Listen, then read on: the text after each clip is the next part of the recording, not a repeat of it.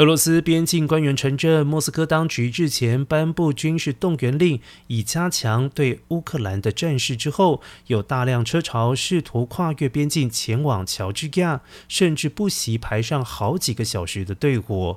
动员命令也促使俄罗斯各地民众上街抗议。二十一号当天，全俄罗斯三十八个城镇有超过一千三百名抗议民众遭到逮捕。二十四号晚间，从圣彼得堡到西伯利亚的超过三十座城镇，有七百四十多人因为抗议遭到拘留。